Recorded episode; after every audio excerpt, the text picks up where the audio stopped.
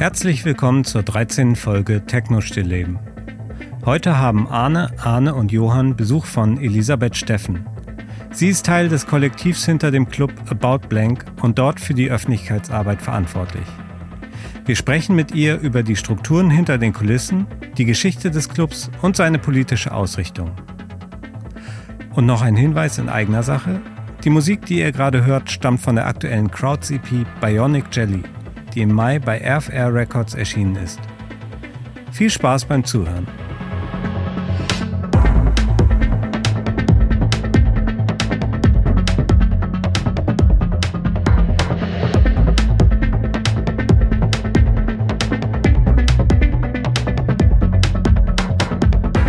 Hallo, herzlich willkommen äh, zu einer neuen Folge Techno-Stillleben. Diesmal mit Besuch aus dem About Blank äh, mit Elisabeth Steffen. Ja, schön hier zu sein. Danke für die Einladung. Ja, schön dich hier zu haben. Vielleicht ganz kurz an dieser Stelle noch Grüße gehen raus an Hang, die ja. leider nicht kommen konnte, weil sie krank ist. Ja. Gute Besserung. Genau, ja. Wir hätten heute eigentlich hier zu zweit sitzen sollen und auch wollen. Das hat leider nicht geklappt, aber ähm, jetzt bin ich alleine hier, was aber natürlich nicht heißen soll, dass es nicht ganz viele andere tolle Menschen gibt, die den Club auch ausmachen und natürlich auch ganz viele tolle Frauen, die auch viel für die Musik stehen, die wir machen. Genau, deswegen auch von mir liebe Grüße an Hang, wenn du das hörst ja, einmal kurz zu deiner Vorstellung. Magst du kurz einmal sagen, was du so im Blank machst? Ja, sehr gerne. Also ich bin Eli, ich bin seit 2015 Teil des About Blank Kollektivs und ähm, bin da im Moment vor allem für Öffentlichkeitsarbeit zuständig und noch ein paar andere Sachen. Und das About Blank ist ein Club, ähm, den es jetzt schon seit ah, 13, 12 Jahren gibt, je nachdem, wie man es rechnet. Ähm, aber genau, wir sind schon jetzt eine ganze Weile äh, in dieser Stadt, in Berlin am Ostkreuz und sind ein linksradikaler Techno-Club, der versuchen möchte oder versucht, andere Vorstellungen von Gesellschaft und von gemeinsam arbeiten und äh, gemeinsam auch Kultur machen zu verbinden mit schöner Musik und tollen Partys. Und ja, das ist das, was uns so ein bisschen auszeichnet. Du meinst so zwölf oder 13 Jahre, das hängt dann damit mit der illegalen Phase und der Gründungsphase zur Genossenschaft oder womit das Ich weiß nicht genau, welche illegale Phase du meinst, aber ähm, also ja, manchmal vergisst man ja Teile des äh, schönen Feierlebens und das ist so ein bisschen, unsere Vergangenheit liegt so ein bisschen im Verschwommenen. Mhm. Ähm, genau. Aber eine Genossenschaft sind wir tatsächlich erst seit 2019. Also da ah. haben wir erst die ähm, Umwandlung gemacht. Davor waren wir als GBR sozusagen unterwegs. Aber jetzt sind wir eine Genossenschaft und das passt, ist auch eine Rechtsform, die besser zu unserer internen Organisation sozusagen passt und auch besser zu dem, wofür wir stehen. Genau, können wir, können wir bestimmt äh, sicherlich gleich auch nochmal drauf zu sprechen kommen. Ja, warum nicht direkt? Können wir auch. Wie ja, seid ihr denn intern organisiert? Ja, ähm, also genau, wir sind ein äh, Laden, der von einem Kollektiv betrieben wird. Wir sind aktuell 14 Personen die sich wöchentlich auf dem Plenum treffen und da ähm, treffen wir auch gemeinsam wichtige Entscheidungen im sogenannten pragmatischen Konsens. Also das heißt jetzt nicht, dass wir so 20 Stunden lang diskutieren, bis sich dann irgendwie eine Person wirklich durchgesetzt hat oder so lange nach der perfekten Lösung äh, suchen, mit der alle total glücklich sind. Das gibt's nämlich in der Regel nicht. Und wenn man so einen Betrieb hat, muss man ja auch irgendwie pragmatisch bleiben und irgendwie weitermachen. Deswegen haben wir das äh, Konzept des pragmatischen Konsens. Das heißt, man versucht irgendwie ne, eine Lösung zu finden, mit der alle irgendwie einigermaßen leben können und auch jetzt nicht durch seine eigene ganz starke Position ähm, auch Prozesse zu blockieren. Das ist ganz wichtig für uns, dass wir eben auch immer versuchen, gemeinsam einen Weg zu finden, wie wir weitermachen können. Aber natürlich kann man so einen Club nicht mit äh, nur 14 Leuten betreiben. Und ähm, es gibt noch ganz viel mehr Leute, die diesen Ort ausmachen. Und wir haben so zwischen 100 und 150 Leuten, die bei uns in der Crew noch sind und die eben gemeinsam mit uns diesen Ort schmeißen. Genau, das ist so bisschen die Struktur, ähm, die, ja, habe ich ja gerade schon gesagt, auf dem Plenum, ähm, das einmal wöchentlich stattfindet, werden eben von den Kollektivistas viele Dinge besprochen und auch entschieden. Wir versuchen aber auch darüber hinaus ähm, ein bisschen Mitsprache zu ermöglichen, also dass eben auch die Leute aus der Crew sich einbringen können und haben zweimal im Jahr eine Vollversammlung, wo eben ein, alle Leute eingeladen sind, die im Laden arbeiten und wo wir zum Beispiel über so Themen wie Lohn sprechen, ähm, wie, wir, wie wir da weitermachen wollen haben auch Arbeitsbereichstreffen und eben auch einen Clubrat, der die Interessen der Crew uns gegenüber, also dem Kollektiv gegenüber vertritt, weil das natürlich auch wichtig ist, auch wenn man gerne immer so von sich selber das Bild hat, dass man mit allen auf Augenhöhe ist und man ja über alles reden kann, gibt es trotzdem eben manchmal auch ähm, gefühlte, aber eben auch reale Hierarchien. Und da ist es eben auch, glaube ich, wichtig, ja, so ein Gremium zu haben, was dann eben auch nochmal die Interessen von den Angestellten sozusagen äh, uns gegenüber vertreten kann. Was vielleicht noch wichtig ist, äh, ist, wir verstehen uns als ein Projekt der solidarischen Ökonomie. Das heißt, bei uns wird kein Geld rausgetragen von irgendwelchen Leuten, denen der Laden gehört, die dann am Ende des Jahres mit einem Sportwagen irgendwie vom Platz fahren, äh, sondern es wird alles sozusagen entweder in die Löhne gesteckt, was wir da verdienen, oder es wird eben äh, in, die, ja, in den Erhalt des Ladens investiert. Wir machen auch kein Sponsoring oder sowas. Das heißt, wir sind sozusagen wirklich autonom und unabhängig von irgendwelchen großen Firmen. Und äh, wir haben ein Einheitslohnmodell. Das ist, glaube ich, auch relativ einmalig. Ähm, also kenne ich zumindest aus keinem anderen Club in Berlin dass wir unabhängig davon, in welchem Arbeitsbereich man tätig ist, also egal, ob ich jetzt an der Tür stehe oder ob ich Booking mache, ob ich im Kollektiv bin oder nicht im Kollektiv bin, ob ich Putzschichten mache, alle bekommen den gleichen Stundenlohn bei uns. Und das ist schon was sehr Besonderes, was auch immer mal wieder für Diskussionen sorgt. Und manche finden es gut und andere finden es nicht so gut. Ähm, aber ja, das ist auch etwas, was uns sehr, sehr wichtig ist tatsächlich. Aber Miete zahlt ihr wahrscheinlich, oder? Ja, da kommen wir nicht drum herum.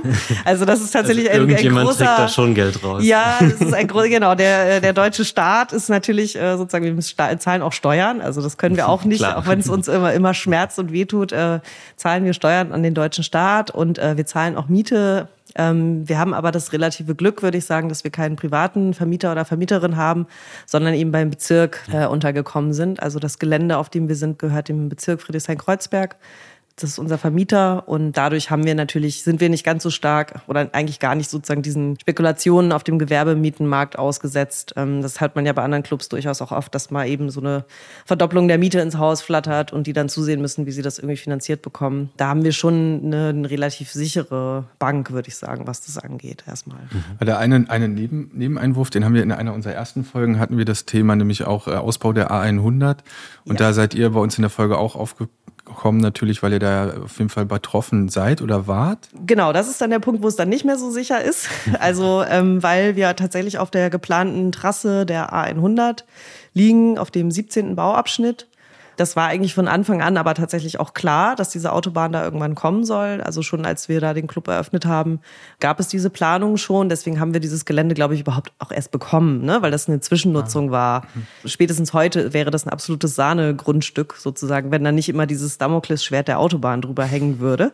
Das heißt, so ein bisschen leben wir auch von diesem Zwischen- oder diesem Schwebezustand. Ähm, und wir hatten eigentlich auch so ein bisschen damit gerechnet, dass jetzt mit der neuen Regierungskoalition und ne, in, insgesamt auch einer veränderten Debatte in der Gesellschaft auch über Verkehrspolitik, aber eben auch angesichts der Klimakrise so ein äh, Wahnsinnsprojekt wie eine Autobahn in die Stadt reinzubauen, eigentlich ganz klar der Vergangenheit angehört. Nun hat aber das FDP geführte Verkehrsministerium nochmal bekräftigt, dass dieser Abschnitt oder diese Autobahn auf jeden Fall gebaut werden soll. Ja, das ist jetzt gerade die Situation, mit der wir konfrontiert sind. Wir sind natürlich weiterhin der Meinung und auch, also Berlin will das auch nicht. Es mhm. ist auch relativ einmalig, dass tatsächlich irgendwie ein Land sagt, nein, wir möchten diese Autobahn nicht. Und der Bund sagt, doch, wir bauen, ihr kriegt die jetzt, jetzt aber trotzdem. äh, uns doch egal. Also es ist völlig irre. Aber wie gesagt, ich glaube, in Berlin sind, haben wir eigentlich sozusagen die wichtigen Leute auch auf unserer Seite, die sagen, nein, das ist totaler Quatsch und wir wollen das nicht. Aber es ist halt unklar, wer sich da am Ende durchsetzen wird. So, und ob das wirklich mhm. funktioniert. Also weil so wie ich das verstehe, ist momentan der Bund da schon eigentlich am Drücker. So und Berlin müsste könnte klagen und das versuchen, das Planungsrecht wieder an sich zu ziehen. Hat da glaube ich aber auch schon mal verloren bei so einem Versuch, das sich zurückzuholen. Also es ist ja bleibt weiterhin spannend. Aber es ist ein Kampf, den wir gerne aufnehmen und weiterführen und äh, damit sind wir auch nicht alleine. Also wir hatten kurz nachdem das verkündet wurde auch schon eine ziemlich große Fahrraddemo. Das war ziemlich toll. Die hat direkt bei uns vom Club geendet ich glaube, da gibt es viele Leute in der Stadt, die da keinen Bock drauf haben. Hm. Ja. Man muss ja auch von eurem Club aus nicht weit gehen. Also die Autobahn rückt euch ja schon ganz schön auf die Pelle, einmal übers ja. Wasser rüber. Und so eine leere Autobahnbaustelle mitten in der Stadt ist auch so eine absurde, also ein absurder Anblick, finde ich jedes Mal, mhm. weil man so richtig zu spüren kriegt, wie viel Platz dafür drauf geht. Ja, Platz und, und vor allem auch Geld. Also ja. das ist schweineteuer. Ich weiß nicht, ja. was so ein Meter Autobahn kostet. Das ist irrsinnig, was da für Summen reingepumpt werden müssen, um so einen ja, verkehrspolitischen Dinosaurier da irgendwie mhm. hinzupflanzen. Mhm. Genau, das ist auf jeden Fall eigentlich völliger Irrsinn. So, aber man wird sehen, was sich da jetzt gerade durchsetzt. Und ähm, Fahrraddemo hast du gerade erwähnt. Mhm. Was äh, gibt es sonst für Dinge, wie ihr mit der Situation umgehen könnt? Also erstmal als Blank und siehst du vielleicht auch Möglichkeiten für so jemand wie uns oder Leute, die davon jetzt hören? Kann man da irgendwas machen? Ja, also es gibt äh, ja auch bei uns im Kiez vielfältige Initiativen. Also wir haben ja nicht nur sozusagen das Autobahnprojekt, was an uns ranrückt, sondern äh, viel massiver und äh, sozusagen akuter noch die Gentrifizierung, die wir einfach direkt vor unserer Haustür gerade beobachten können, mhm. wo auch schon viel Verdrängung passiert ist und auch noch weiter passiert.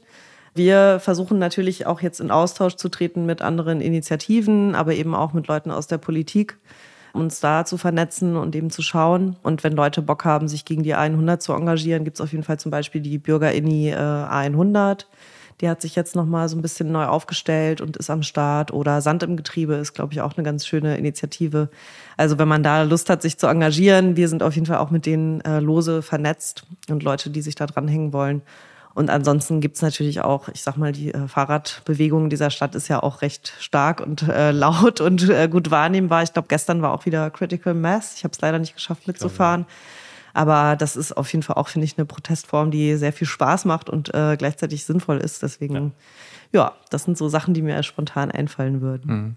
Gibt es einen Zeithorizont nach dem aktuellen Plan dieser Autobahn? Wann soll die bei euch vor der Tür stehen? Also unser Mietvertrag läuft aktuell noch bis Ende 2025, potenziell aber auch noch mit Verlängerungsoptionen. Der hat ein Sonderkündigungsrecht. Falls die Autobahn früher kommt, könnten wir theoretisch auch relativ kurzfristig rausgeschmissen werden. Wir rechnen aber realistischerweise nicht damit, dass das passiert. Also die Ansage war, dass bis Ende 25 erstmal die Planungen fertiggestellt werden sollen. So. Und sowas verzögert sich ja oft dann gerne auch nochmal.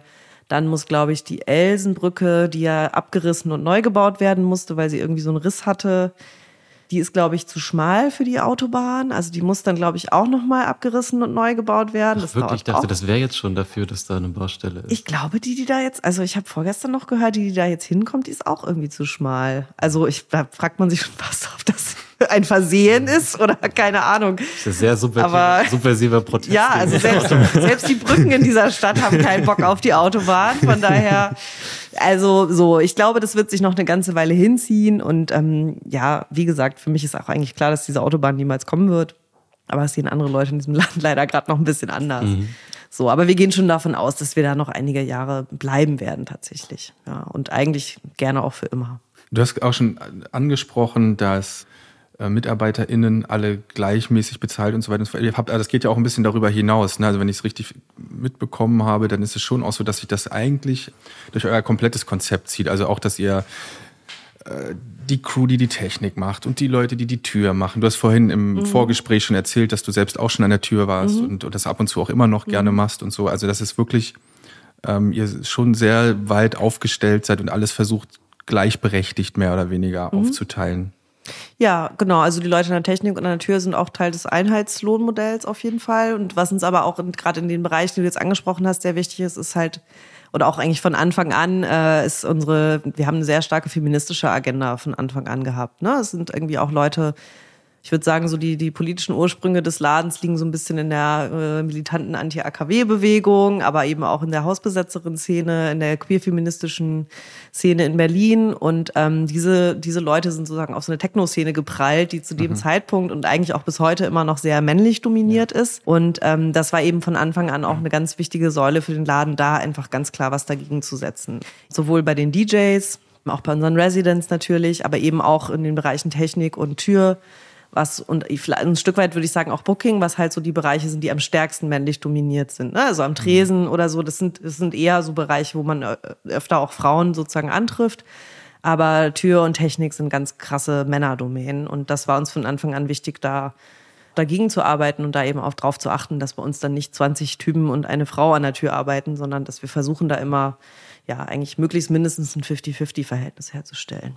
Das ist nicht immer einfach, aber ähm, also man muss da kontinuierlich dranbleiben und zum Beispiel auch sowas wie Workshops anbieten, um Leute überhaupt zu ermutigen, hey, probier das doch mal aus, vielleicht ist das was für dich, du kannst dich hier in einem geschützten Rahmen mal ausprobieren. Ähm, und sie darüber zum Beispiel auch dazu zu kriegen, zu sagen, ja, hey, kann ich mir vorstellen. Mhm. Ähm, also das ist sozusagen wirklich ja, eine dauerhafte Arbeit, die man machen muss. Weil das ist schon auffällig in vielen anderen Locations. Ja, es ist immer noch sehr männerdominiert auf jeden Fall. Ja, also es ändert sich. Es ist so ein Stück weit, es ist fast auch schon ein Werbeasset, also zumindest bei den Artists. Ne? Ich finde es gut, aber man merkt teilweise auch, dass das natürlich auch sich irgendwelche großen Firmen dann zum Internationalen Frauentag so ein reines Frauenline-up mal gönnen und so, ne? Und damit halt auch so Werbung machen. Das ist so ein zweischneidiges Schwert. wo wir denken so, ja, okay, das, äh, seid ja, endlich seid ihr auch mal aufgewacht, aber das ist jetzt ja nicht irgendwie was, was man nur so als Werbegag dann einmal im Jahr macht, sondern das ist, was ich gerade schon gesagt habe, das muss strukturell und langfristig verankert werden. Wir haben eben auch dadurch, dass wir viele Fremdveranstaltungen bei uns im Laden haben, auch viel Kontakt mit Promoter-Crews und da schauen wir natürlich auch, ne, wenn da jetzt irgendwie ein Line-up mit nur Typen vorgelegt wird, dann gehen wir da auch nochmal ins Gespräch und sagen, hey, das geht so nicht. Mhm. Und solche Argumente wie, ja, es gibt aber keine Frauen in dem Bereich, mhm. das zählt nicht so. Das ist halt Unsinn. Das wurde unzählige Male bewiesen. Aber das ist so ein, ja, das ist so eine Kraft, gegen die man immer mal wieder auch so angehen muss und sich dagegen stemmen muss, damit einem das selber auch nicht wegrutscht. Ja. Ja, hatten wir gerade selber so ein bisschen die Situation von der eigenen Veranstaltung mhm. und ja, wir haben uns das auch als Ziel gesetzt, möglichst ausgeglichenes Line-up zu haben mhm. und hat auch geklappt, aber ähm, nee, kein Aber. Es klappt eigentlich immer irgendwie. Ja, aber ich glaube, wenn man nicht drauf achtet, dann ja. ähm, passiert es einem so. Und ja. Also ohne dass man es merkt, so, weil vielleicht dann Typen doch auch eher sind, ja, hier, ne? Und weil, oder weil mhm. die Kontakte, die man irgendwie hat, da so, so ein Bias schon irgendwie drin ist. Deswegen meine ich das. Also auch bei uns, wir merken es halt, wenn wir nicht aktiv dagegen angehen, mhm. rutscht man immer wieder sozusagen in so ein Ungleichgewicht rein. Und das ist, ist glaube ich, ganz normal, aber das muss man halt einmal verstanden haben, mhm. damit man dann wirklich merkt, okay, ich muss mich eigentlich die ganze Zeit drum kümmern. Es, okay. es ist nicht so, dass man einmal so einen Kipppunkt erreicht hat und dann ist alles gut. Also unter den gegebenen Verhältnissen zumindest genau. noch. Ähm, sondern man muss halt immer wieder ja, daran arbeiten. Ja, ich glaube, also mein Eindruck ist auch, dass nicht nur in der Techno-Szene, auch in der, auch in der Rock-Szene dass es immer noch stark männlich dominiert mhm. ist. Also es gibt so bla kleine Blasen hier und dort, wo das schon gut funktioniert. Und es gibt ja auch gute Netzwerke, weiß ich, Female Pressure oder so, wo man, genau. also wo einfach, wenn man das weiß, es gibt, also da kannst du, es ist ja wirklich quasi fast ein Katalog. Du kannst den Genre aussuchen, du kannst eine Region aussuchen, kannst gucken ja. und du, man findet Leute, man muss halt muss nachgucken, aber die, die Gatekeeper sind halt häufig eben doch noch, ähm, auch bei Labels, schon häufig, also auffällig oft immer noch Männer. Mhm. Ja. ja, Female Pressure, ne? Also es gibt super viele gute sozusagen Arbeit, die auch schon lange gemacht gemacht wird, ne, auf die wir natürlich auch drauf aufbauen konnten. Es ist jetzt nicht so, dass das Blank irgendwie das erfunden hat sozusagen. Deswegen ist es cool, dass du es auch nochmal ansprichst. Also es gibt, gab davor auch schon viele Initiativen, auch von Frauen, die sich da reingehängt haben. Und das ist so ein bisschen aber auch die Tradition, an die wir anknüpfen konnten dann. Wollen wir mal über den Club reden? Gerne. also so ganz physisch. Das, das Gebäude, ich meine mich zu erinnern, dass es mal eine Kita war, oder? Ja. Es ist so ein einstöckiges Gebäude, also zweistöckig. Es gibt ein Erdgeschoss und einen ersten Stock mhm. in manchen Teilen. Mhm. Und vor allem ist sehr viel Garten dahinter. Ja, genau. Es war mal eine Kita, ich glaube von, sogar von der Reichsbahn oder so hieß das damals noch. Ähm, also von den Kindern, von den Leuten, die bei der Reichsbahn gearbeitet Ich bin mir nicht ganz sicher. Doch, aber Im Osten hieß die Reichsbahn. Ja, ja, genau, DDR-Zeiten. Ne? Genau. Wir haben lustigerweise, muss ich kurz erzählen, wir haben vor zwei Tagen ähm, Post aus der Vergangenheit bekommen, nämlich ein Katalog mit äh, Kinderspielzeug, der an diese Kita noch adressiert war. Völlig irre. Also ohne Witz. Es ist total absurd. Irgendjemand hat, oder ich weiß nicht, vielleicht irgendein so Adressdealer äh, alte, veraltete Datensätze irgendwie vertickt oder keine Ahnung, wie das zustande gekommen ist. Aber das war nochmal so ein kleiner Gruß aus der Vergangenheit.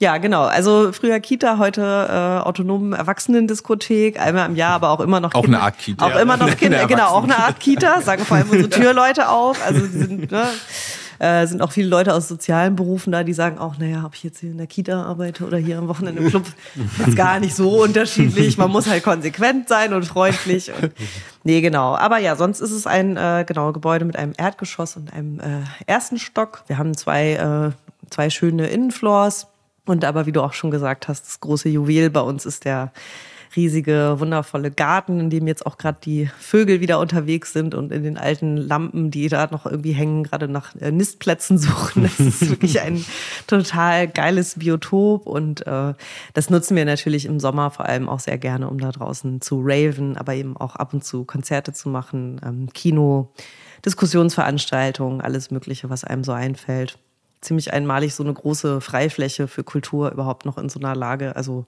Innenstadtlage überhaupt noch zu haben. Das gibt es immer weniger. Ähm, ist auch unter anderem deshalb möglich, weil um uns herum relativ viel Gewerbegebiet eigentlich ist und durch die Bahnschienen, die recht nah an uns vorbeilaufen, es auch nicht so wirklich möglich ist, da eine Wohnraumnutzung hinzubekommen. Sonst wären wir, glaube ich, auch schon von Wohnungen umzingelt, von Luxuswohnungen. So sind es eben nur die Büros, die jetzt von Pandion und Co. uns vor die Nase gesetzt werden. Ich wollte gerade fragen, wie ist das mhm. denn jetzt? Also die Rummelsburger Bucht wird ja gerade sehr aggressiv bebaut. Ja. Das sind aber Büros, die da entstehen oder gibt es da auch Wohnraum? Naja, es sollte doch, also bei der Rummelsbucht sollte doch eigentlich ein Aquarium hinkommen. Jetzt hat sich aber rausgestellt, es ist doch irgendwie ein Hotel. Huch, also ja. Keine Ahnung. Also ja, das ist auf jeden Fall auch eine äh, furchtbare Entwicklung. Ähm, ich bin neulich da vorbeigefahren. Da war ja auch früher die, die Bucht sozusagen. Da stehen eigentlich nur noch so die die Außenwände und dahinter sieht man so den, den Schutt, also den ganzen Abriss. Hm. Das ist richtig bitter, wenn man also sich sowas anschaut. Also da konnte man wirklich so mit eigenen Augen beobachten, wie Kultur so platt gemacht wird und natürlich auch viele Leute, die da eigentlich auch wohnen äh, in, der, in der Bucht oder um die Bucht hm. herum, äh, werden ja auch verdrängt. Oder auch das, äh, das Zeltcamp, was da geräumt wurde mitten in der Pandemie. So, da kann man, also ja. fängt man bei einer Sache an und kommt gar nicht mehr zum Ende. Ähm, ja, und bei uns in direkter Nachbarschaft ist jetzt ja gerade ähm, einerseits die Kneipe und Kino Zukunft. Die sind da jetzt gerade rausgekickt worden vom Eigentümer. Und da ja, sind jetzt irgendwelche fetten Unternehmen am Start und ziehen da ihre, wie sie es nennen, Office Homes hoch. Also so Luxusbüros. Äh, und die werben natürlich auch damit, was für eine tolle Nachbarschaft man dann ist mit Clubkultur und so. Wenn man übers Ostkreuz läuft, dann hängen da so diese fetten Banner mit so einer Disco-Kugel, dann steht da so Pandion. Also es ist wirklich an dieser Stelle, ah. verpfeift euch, wir wollen euch da nicht. ähm, ja, aber das ist der Lauf der Dinge und das ist natürlich auch ein Prozess, der in Berlin jetzt schon seit vielen Jahren läuft und der auch nicht äh, mit der notwendigen Konsequenz aufgehalten wurde von der Politik, beziehungsweise auch in Form von so Räumung. Ich glaube, es gab lange nicht so viele Räumungen wie unter äh, R2G. Also das ist, muss man sich auch mal reinziehen, was für eine Koalition da eigentlich wie viele Räumungen durchgewunken hat, Liebigstraße und so weiter. Mhm. Das ist schon bitter. Also sorry, wenn ich da jetzt so aushole, aber es ist einfach leider ähm, immer ein größerer Komplex von äh, Prozessen und Entwicklungen. Und das sehen wir halt bei uns direkt auch vor der eigenen Haustür. Ja. ja, es erklärt ja auch das Misstrauen, was einem da so, oder was man da so entwickelt, wenn dann so Versprechungen gemacht werden wie, ja, wir bebauen jetzt diese Rummelsburger Bucht, aber da kommt dann irgendwie ein Aquarium oder ein Museum oder irgendwas Bildungsmäßiges hin. Am Ende ist es dann doch wieder ein Hotel und dann werden da wieder Fördergelder beantragt und so. Es ist im Detail dann doch immer auch sehr hässlich. Ne? Ja. Und eben, wie du eben gesagt hast, ich wollte es vielleicht nochmal kurz erklären für Leute, die das nicht kennen. Also mhm. Die Rummelsburger Bucht ist wirklich eine Bucht und die Rummelsbucht war ein Club, war leider. Ne? Also ein Biergarten. Sagen wir mal ein Biergarten. Ein, ja. ein Biergarten. Ein, kultureller Ort. ein, ein, Biergarten, wo auch mal Musik gesichtet wurde. Genau. Ja, der war auch sehr beliebt und der ist dann irgendwann einfach, hieß es, ja, jetzt noch eine Woche und dann ist er plötzlich weg. Und dann ist auch echt erschreckend zu sehen, wie schnell das dann geht. Also es stehen auch in der Nähe so alte Wohnhäuser, so Mietshäuser, mhm. also so Backsteingebäude noch, wahrscheinlich über 100 Jahre alt. Und es dauert gefühlt länger, die abzureißen, als daneben die Stahlbetonbauten hochzuziehen. Also ich komme da regelmäßig vorbei und es ist äh, faszinierend zu sehen, wie schnell sich auch so das Gefühl von so einem Ort komplett ja. verändern kann. Ja. Also, wir haben schon gesagt, das About Blank ist davon bedroht und die, der Salon zur Renate, das ist ja auch auf der Trasse von dieser, mhm. äh, von dieser Autobahn. Also, da ist eine, genau das Juwel, mit dem diese, diese InvestorInnen, mit denen du da, die du gerade beschrieben hast, damit werben, werden genau durch diese InvestorInnen da verdrängt. Das ist auch so paradox mhm. in sich und dadurch wirkt es auch so sehr perfide immer, ähm, wenn da diese Ansagen und Versprechungen gemacht werden. Ne? Ja, wobei, ne, man korrekterweise muss man sagen, die, die, an sich sind jetzt nicht, also klar ist natürlich Gentrifizierung für uns auch ein Problem, in dem Sinne, dass wir uns halt dann selber die Mieten nicht mehr leisten können. Aber Clubs sind ja durchaus schon auch immer ein Faktor, ne? Und dem können wir uns natürlich auch nicht komplett entziehen, dass wir auch in unseren Teil zu so einer Entwicklung beitragen, dass eben auch Viertel aufgewertet werden. Genau, und unsere konkrete Bedrohung ist tatsächlich die 100 und ähm, nicht Pandion. Also ich sage immer, für uns geht es nicht darum, einfach nur, dass wir als Ort oder als Club irgendwie überleben und da irgendwie weiter existieren können, sondern immer auch verbunden mit der Frage, in was für einer Nachbarschaft und in was für einer Stadt am Ende wollen wir denn weiter existieren und überleben. Und es soll eben keine Stadt sein, wo es nur noch irgendwie Hochglanz-Prospekt äh, gibt und sich nur noch überhaupt ein bestimmter Teil von Leuten die Miete überhaupt leisten kann, sondern es soll eben eine Stadt sein, die für alle lebenswert und auch für alle überhaupt bezahlbar ist. Und das ist eher etwas, was wir so, ja, was uns sozusagen dann in unserer Mission bedroht, würde ich sagen. Mhm. Wie das dann genau aussieht, kann man ja auch unweit von euch sehen, wenn man stadteinwärts am Wasser langfährt. Da ist ja gerade so ein Viertel entstanden, was wirklich ja. gruselig ist. Also ich, ich war da, glaube ich, noch nie, weil es da auch nichts gibt, weswegen man da sein sollte. Hm. Ich fahre da nur mit der Bahn vorbei und wundere mich immer, was da eigentlich passiert in dieser ja.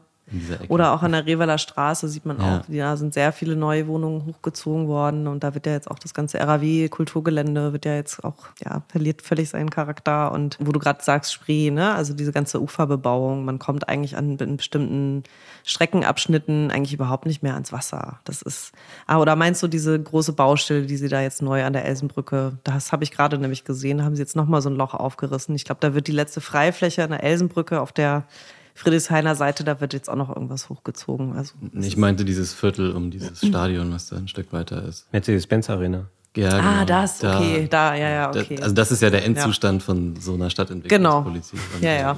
Also, ich weiß nicht, ob ihr das schon mal wart. Ja, ich war, ich war tatsächlich mal auf einem Konzert, da ist auch eine Konzerthalle und das war auch irgendwie, es war eigentlich so ein, so ein Jazzkonzert und es wurde umverlegt dorthin, weil so viele Tickets verkauft wurden und es sollte richtig groß sein und dann die Atmosphäre da drin war total so überhaupt kein Vibe. Es war, also mhm. vielleicht lag es auch dadurch, dass man durch dieses Gebiet da hingegangen ist und dann stand man davor und es war schon so, okay, äh, komm jetzt hier irgendwie. Ja, das beschreibt es, glaube ich, ganz gut. Hieß früher O2 Arena, glaube ich, ne? Jetzt mit Mercedes-Benz. Hat der der Sponsor gewechselt. Ja, ja. ja aber ich glaube, das Konzert war gar nicht in der Arena selber, sondern in einer anderen Veranstaltungshalle. Da. Aber ich glaube, die auch irgendwas mit Mercedes-Benz. Aber ja, egal. Der Platz heißt dann nämlich auch Mercedes. Ja, ja. Aber wir haben den Namen schon zu oft sie einen erwähnt. Platz, Mercedes-Benz-Platz. Naja, egal. Es gibt auch BMW und Audi. da muss man sich nicht wundern, wenn da noch Autobahnen gebaut werden sollen, wenn hier so, so Plätze so benannt werden. Ja. Mhm. Naja, so ist das. Genau. Aber wir wollten ja eigentlich über den Club reden. Ja, ja genau. Äh, Schweifen wir ab. Wir, sind, wir waren noch beim Außenbereich. Da kamen bei mir Erinnerungen hoch an, mhm. naja, eigentlich nicht so schöne und dann aber doch Glück im Unglück quasi. Ähm, naja, Lockdown-Zeiten. Mhm. Meinem Eindruck nach war dieser Außenbereich halt was, was ähm, euch da die Möglichkeit gegeben hat, trotzdem noch Veranstaltungen zu machen. Es gab den Sektgarten, da ja. war ich. Und ja, das war, das war super. So, Absolut. Und, ähm, ja, ja. Also da, genau, da hast du vollkommen recht. Da hatten wir ein, ein, also das hat man sehr stark in der Pandemie natürlich auch gesehen. Die Clubs mit Außenbereich hatten sehr viel mehr Möglichkeiten als die Clubs, die nur Innenräume haben. Die hören einfach zu. Hm. Das ist schon, äh, stelle ich mir auch sehr hart vor. Aber wir hatten Glück und genau, wir haben dann diesen Außenbereich wieder öffnen können. Erst mit dem sogenannten Sitztrinken im Sektgarten. Also weil am Anfang gab es das, kann man sich mittlerweile, es ist gar nicht so lange her, aber es kommt einem schon wieder so irreal vor, dass es Tanzverbot gab. Ja. Meinst du nicht nur, das geht noch bis 21 Uhr?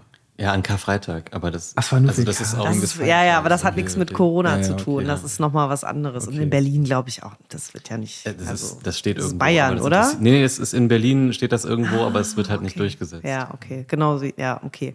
Nee, genau, aber wir haben da ja, mm. Sitztrinken mm. gemacht. Also am Anfang wirklich auch, glaube ich, mit fester Tisch zu. Also man musste ja. dann da wirklich an seinem Platz auch sitzen bleiben. Und wir mussten genau aufschreiben, wer wo sitzt und äh, ja. Das war sehr strikt, ja. Ich war in der äh, Zeit und Anwesenheitsdokumentation und das war also ja, das, äh, wir haben uns damit auch schwer getan, weil es natürlich ne, in so einem Club-Setting irgendwie das Gegenteil von äh, dem ist, was man eigentlich machen möchte, irgendwie da haarklein aufzuschreiben, wer wann da war und wo wohnt und das ist schon auch was, wo wir sehr froh sind, dass wir jetzt diese Datenerfassung nicht mehr machen müssen, weil die ja de facto auch am Ende nicht wirklich irgendwas gebracht. Also Gesundheitsämter sind leider nicht hinterhergekommen, das überhaupt irgendwie auszuwerten. Klar, so zu einem bestimmten Zeitpunkt hat man das Gefühl gehabt, man kann damit dann zumindest irgendwie im Notfall auch Leute informieren.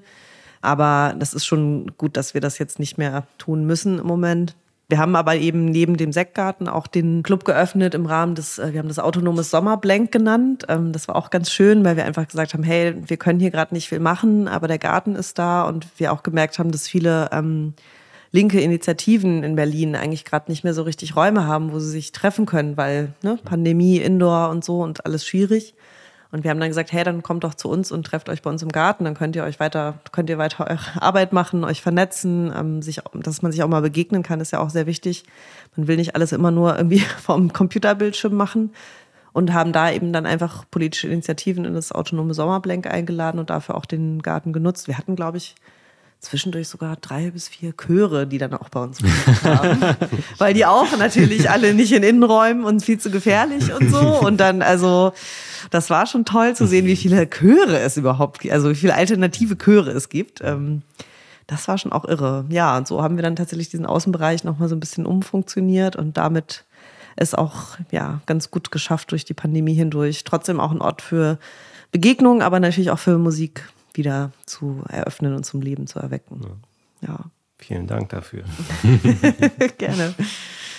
Ja, es war ein bisschen komisch. Ich weiß nicht, wie du es fandest, aber es war sehr weird am Anfang, da so zu sitzen. Ja, vor allem und, dieses äh, genau mit ne? Platzzuweisung. So, und, und dann, äh, als man sich wieder bewegen durfte, war es auch weird, aber ähm, es war trotzdem so, man hat mal wieder andere Leute gesehen, als die, die man eh immer sieht. Also das, das hat ja auch total gefehlt, ne? Dieses beiläufige, man trifft mal irgendjemand oder man lernt mal irgendwelche völlig neuen Leute kennen. Das ist ja auch was, was Clubkultur total ausmacht und das war schon krass, fand ich in der Pandemie. Einfach nur WG, Beziehung, Arbeit, ne? Oder so, was man halt sonst an so etablierten sozialen Kontakten hat. Darüber hinaus, dieses zufällige, spontane, das hat halt total gefehlt. ja, und Live-Musik. Ja. Das war mein, mein Anker. Ja, genau. Ja, ist auch wichtig, ein wichtiger Anker. Warum heißt der Laden eigentlich About Blank? Ach, das ist eine gute Frage. Ich habe ähm, erst vor kurzem noch mal so alte Fotos durchgeschaut, wirklich von der ähm, Entstehungszeit. Also ich war ja selber nicht dabei, aber ähm, von der Baustelle und so. Und da steht, sieht man ein Bild, da ist ein Plakat drauf, so, ne, so dieses braune Packpapier oder so. Und da steht drauf, unser Club braucht einen Namen. Schreibt hier eure Ideen hin. Und äh, da steht nichts. also, nee, ich glaube, es gab tatsächlich am an, es gab zwischendurch auch die Überlegungen, es gab noch verschiedene Vorschläge. Wir hatten es neulich erst nochmal. Ähm, Agora war noch eine Idee, also um sozusagen diesen Austauschcharakter und also das öffentliche Forum sozusagen so ein bisschen zu betonen. Das andere war Stillhorn wegen Autobahn. Also äh, gab es einige Leute, die wollten das gerne nach einer Autobahnraststätte benennen. Hätte ich persönlich auch ganz geil gefunden, aber also ich finde Stillhorn, das ist so, das hat irgendwie was.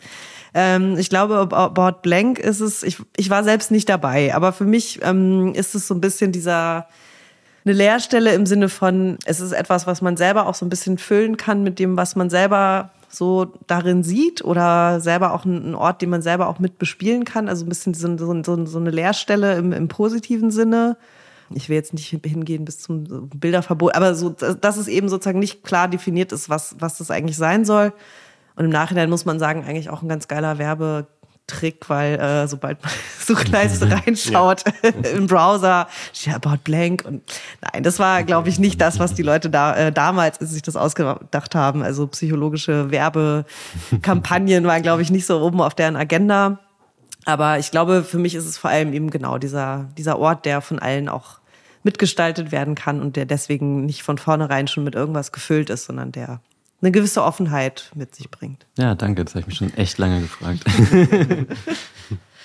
Bei euch im Garten steht direkt äh, an der Terrasse quasi so eine Betonskulptur. Mhm. Der steht in sehr großen Betonlettern Nie wieder Deutschland. Ja. Magst du die Entstehungsgeschichte davon erzählen?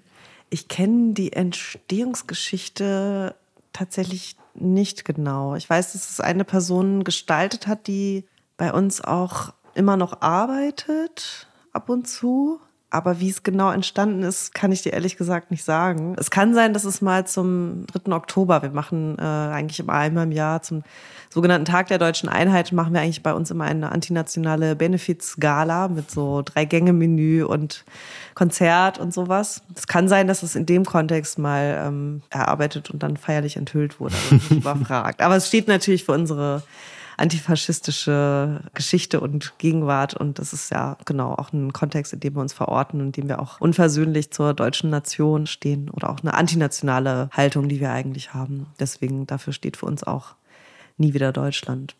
Genau, das ist ja so ein stehender Slogan Ja. von dieser linken Strömung, ne? diese antinationale. Es ist mittlerweile aber auch äh, schon ein schönes Kletterdenkmal geworden, weil wir immer mehr Kinder auch bei uns im Laden haben und die da super gerne drauf rumspazieren. Man muss die dann immer sehr gut festhalten, weil es ist eigentlich nicht dafür gebaut, dass da Kinder drauf rumklettern. Aber eben auch bei der Kinderdisco, die einmal im Jahr der Auftakt von unserem Clubgeburtstag ist, da ist dieses Denkmal auch immer wirklich völlig bevölkert von kleinen Kids, die darauf rumkrabbeln. Und äh, bis jetzt hat es auch gut ausgehalten. Also, ja. Ist auch ein schönes Bild. Ich würde mal fast einen kleinen Schwenk zur Türpolitik machen. Ja. Ich glaube, ihr habt schon ein ziemlich festes Stammpublikum. Ich mache mir manchmal den Spaß und lese so Kommentare von so Clubbewertungen und so. Und das ist halt wirklich so in Clubs, wo ich denke, krass, wie kommt ihr zu diesem Kommentar? Also, dass man, das ist so Richtung ja, rassistischer Club, Leute, die es offensichtlich persönlich nehmen, dass sie nicht reingekommen sind und es dann halt, weiß ich, zum Beispiel auf ihre Hautfarbe oder ihre Herkunft äh, beziehen ich finde es irgendwie interessant, dass ich diese Beobachtung immer wieder mal in Kommentarleisten von offensichtlich linken Clubs mache. Äh, und ja, da sozusagen, du bist ja Türsteherin, Im, im, im Halbruhestand. Im, Halb, Im Halbruhestand, ja, nee, aber ich meine jetzt sozusagen, ich habe überlegt, ob das überhaupt wirklich die treffende Bezeichnung ist, weil wir hatten ähm, Maria Staggart ja auch hier und die hat sich eher als ähm, Selektorin im Tresor bezeichnet und nicht. Aber ich weiß nicht, was da. Äh, vielleicht gibt's oft die Zweiteilung einmal Schrank und daneben Selektor oder Selektorin. Mhm. Und, aber bei euch ist das ja nicht so. Ähm, wie ist eure Türpolitik? Genau, zum Begriff. Also bin, wie gesagt, nicht mehr so wirklich aktiv, deswegen im Vorruhestand. Aber uns war das schon, so wie ich es auch damals mit den Kolleginnen wahrgenommen habe, schon auch wichtig, uns als Türsteherin wirklich zu begreifen, weil wir eben nicht diese Trennung hatten von, es gibt halt, wie du gesagt hast, diese Schränke fürs Grobe und äh, dann die nette Frau, die da halt so lächelnd steht und eigentlich nur dafür da ist, dass es, äh, dass die Typen es nicht so böse nehmen, wenn sie abgewiesen werden. Ne? Also ich will jetzt das, mhm. ich will das Konzept jetzt nicht irgendwie kaputt, also klein reden ja, oder halt. schlecht reden, ja. aber das war sozusagen, das wollten wir halt nicht, sondern wir wollten eigentlich von Anfang an eine Türcrew, in der alle alles können. So. Und zwar in der sowohl die Typen Typen auch äh, freundlich und nett sein können oder auch psychologisch um eine Person ein Stück weit auch kümmern können und jetzt nicht einfach nur die Klopperschränke sind, die halt irgendwie Leute rauskanten und die Frauen, die aber eben auch äh, genauso mit auch in eine körperliche Auseinandersetzung gehen, wenn es sein muss. Also es ist ja immer etwas, was man eigentlich gerne vermeiden möchte und wenn es irgendwie geht, klärt man alles mit Reden, aber manchmal geht es nicht anders. Und das war von Anfang an unser Anspruch, dass wir eben alle alles machen, gleichberechtigt. Ja, und dann gibt's auch noch was, es gab auch noch so einen Begriff, äh, den wir auch äh, ja immer so ein bisschen abfällig, äh, den Begriff des Taschenmädchens. Also das war dann so das Konzept, äh, man braucht halt eine Frau, die dann die weiblichen Gäste sozusagen abtastet und bei denen in die Tasche reinguckt. Aber ansonsten hat man eigentlich auch nur Typen an der Tür stehen. Und das wollten wir eben auch nicht, sondern wie gesagt, wir wollten, dass die Frauen mit vorne stehen, dass sie mit im Bodycheck stehen, dass sie aber eben auch ne, bei Betreuungsfällen mit da sind und dass sie aber auch mit dabei sind, äh, wenn es sozusagen, äh, wenn es auch mal in eine Auseinandersetzung geht. Ähm, ansonsten zu unserer Türpolitik, also ich würde schon sagen, dass wir teilweise schon auch Laufpublikum haben, also gerade so Leute, die dann so vielleicht so zwischen Renate und Ostkreuz auch so hin und her tingeln. Sicherlich nicht so viel wie auf dem RAW-Gelände, aber das ist schon mehr geworden. Wir haben zunehmend auch Leute, die irgendwie in irgendeinem Hostel oder äh, in irgendeiner Kneipe von uns hören und dann halt einfach mal so zu uns kommen, weil sie hören, das ist irgendwie geil. Und ähm, wir haben auch eine deutliche Zunahme an, an, Touristen mittlerweile, die auch zu uns kommen. Also das ist nicht mehr so wie früher, dass wir eigentlich nur so unter uns Berliner linke Szene, äh, also da könnten wir auch gar nicht von leben, so, wenn wir immer nur mit uns selber feiern würden. Das äh, würde finanziell gar nicht ausreichen.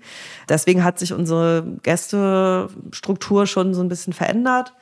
Und unsere Türpolitik, würde ich sagen, ist natürlich immer ein bisschen formatabhängig. Also ist es jetzt eine äh, queer-feministische Sexparty oder ist es eine, keine Ahnung, äh, eher eine klassische, äh, eher heterosexuell orientiertes äh, Publikum, was auf irgendeiner Hausparty geht, keine Ahnung. Es ist immer so ein bisschen vom Format abhängig oder ist es eine linke Soli-Party, da sind nochmal andere Spielregeln. Aber grundsätzlich versuchen wir einfach rauszufinden, okay, sind das Leute, die auch nach dem dritten Bier noch irgendwie cool mit anderen Leuten umgehen können, die auf sich ein bisschen aufpassen können, die aber auch auf andere aufpassen können. Also weil für uns ist sehr wichtig, dass die Regeln, die wir aufstellen ähm, und auch der Respekt, dass das eben auch von den Gästen mitgetragen wird. Also es funktioniert eben nicht so, dass da so eine grimmige Tür steht oder ab und zu durch den Laden stratzt und dann die Leute rausschmeißt, weil sie irgendwie eine Kleinigkeit falsch gemacht haben, ähm, oder die Leute rausschmeißt, weil sie irgendwie abkacken, sondern es funktioniert halt so, dass die Gäste Teil des coolen Partyerlebnisses sind, zwangsläufig, und dass die eben auch dazu beitragen. Zum Beispiel, wenn sie sehen, da ist eine Person eingeschlafen oder der geht's nicht gut, dass sie dann die halt mal ansprechen, sagen, hey, alles okay.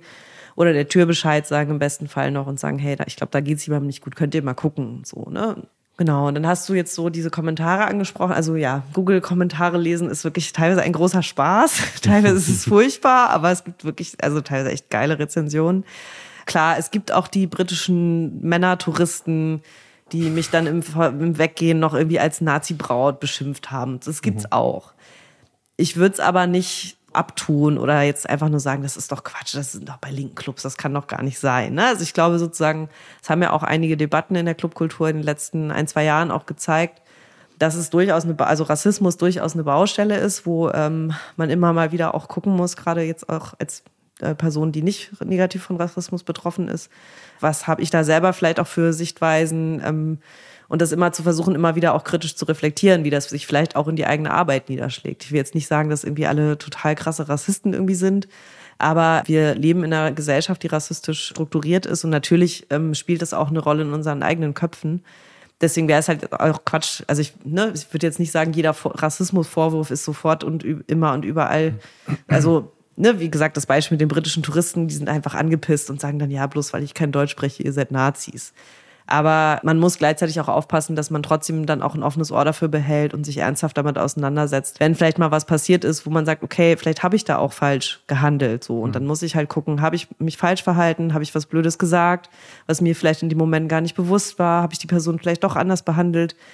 Das ist gar nicht so einfach, weil man möchte natürlich nicht so sein. Man hat ein anderes Selbstbild von sich. Aber das ist eben wichtig, da dann auch Leuten zuzuhören und äh, zu versuchen, das zu verstehen, was da vielleicht auch schiefgelaufen ist, um es beim nächsten Mal ähm, nicht mehr so zu machen. Ja. Jetzt ein bisschen lange ausgeholt, aber ich weiß nee, nicht, aber weißt, ja, es ist ja auch ein, also ich meine, es ist ja auch schon, äh, ja, also so ein Kommentar äh, sozusagen jetzt hier auch so einzubringen, ist natürlich, also ich finde, das hast du schon ja. gut beschrieben oder also es war auch sehr angemessen, da quasi so ein bisschen größeren Bogen zu mhm.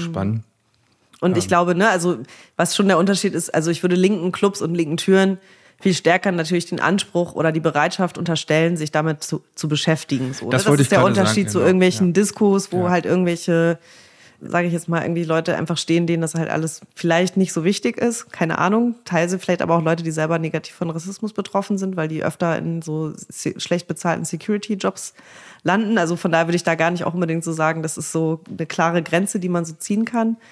Aber klar, natürlich erwarte ich von einem linken Club und von einer linken Tür etwas anderes als von irgendeinem Security auf irgendeiner Dorfparty. Ja, aber es ist halt ein sehr reflektierter und auch selbstkritischer Umgang, finde ich. Ähm, ja, finde ich ziemlich vorbildlich, quasi. Also ich meine, das ist, ja, geht ja jedem so, wenn Kritik an einen herangetragen ist, hat man, ja, verfällt schon häufig in so Abwehrreflexe, so wie du mhm. meintest, ne? Das ist halt, man hat so ein Selbstbild, etwas nur als Club, als Kollektiv oder als Einzelperson ist das immer so. Mhm. Aber und ich glaube, was aber auch noch so ein Faktor ist, ist tatsächlich also für mich äh, Social Media. Also es ist halt schwierig, wenn sich sozusagen dann eine Bearbeitung von solchen Sachen auf so einer öffentlichen Bühne vollzieht. Weil mhm. ich glaube, sowas wie Instagram, Kommentarspalten oder sowas, das ist in der Regel für mich nicht der richtige Ort, um dann solche Debatten nee, zu führen. Ähm, deswegen ist, finde ich es wichtig, dass man dann möglichst schnell sozusagen auch direkt mit den Leuten in Kontakt geht. Zum Beispiel auch sagt so, hey, das ist bei uns angekommen. Wir brauchen jetzt ein bisschen Zeit, um intern ne, nochmal da Rücksprache zu halten und melden uns dann und dann bei dir. Und also so, ich glaube, das finde ich halt wichtig, dass man eben Leuten auch das Gefühl gibt, okay, ich werde hier auch ernst genommen und ähm, ich bekomme auch ein Feedback. Ich bekomme jetzt vielleicht nicht sofort gleich äh, eine, eine, vollständige Antwort, aber ich weiß zumindest, ist es angekommen und es wird sich drum gekümmert. Mhm. Ähm, aber da finde ich persönlich in der Regel den direkten Austausch sinnvoller und wichtiger, als sozusagen dann immer in so Kommentarspalten sich da zu begeben, weil das geht eigentlich immer schlecht aus.